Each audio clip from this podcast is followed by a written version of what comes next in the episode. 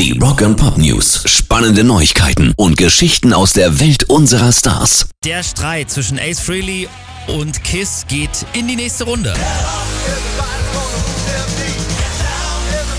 Ich bringe euch noch mal ganz kurz ins Bild. Angefangen hat das Ganze, als Paul Stanley sich in der Howard Stern Show über die musikalischen Fähigkeiten vom Spaceman lustig gemacht hat.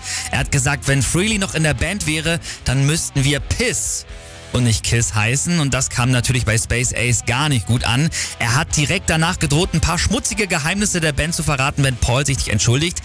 Paul Stanley hat aber tatsächlich noch eine Schippe draufgelegt, erklärt Ace hier. But instead of an apology, I got a five second phone call which said, F you, Ace.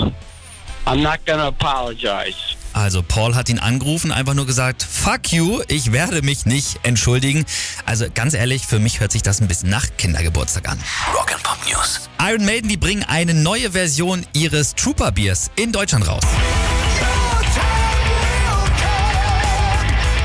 Seit der Einführung 2013 wurde das Trooper Bier weltweit mehr als 35 Millionen Mal verkauft und jetzt zehn Jahre später bringen die Jungs das sogenannte Trooper Progressive Lager raus und das mit der deutschen Brauerei Crew Republic aus Bayern und das Bier kommt dann pünktlich zur Europatour im Mai auf den Markt. Also da kann man doch jetzt schon mal sagen, Prost, das wird lecker.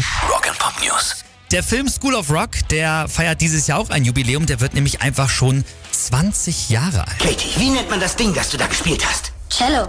Okay, das hier ist ein E-Bass. Es ist haargenau dasselbe. Aber statt so zu spielen, hältst du ihn so und schlägst die Saiten so an und schon spielst du Bass. Ach, einfach ein geiler Film. Jack Black hat da einiges vor ähm, und ich glaube, die meisten von uns wären gerne auf die School of Rock gegangen, oder? Zum 20. Jubiläum hat der Tenacious D Frontman eine Reunion mit den ganzen Kids aus dem Film geplant, wobei man nicht mehr wirklich Kinder sagen kann, denn die sind ja jetzt auch schon alle über 30 Jahre alt. Das muss man sich mal reinziehen. Also da fühlt man sich doch ganz schön alt.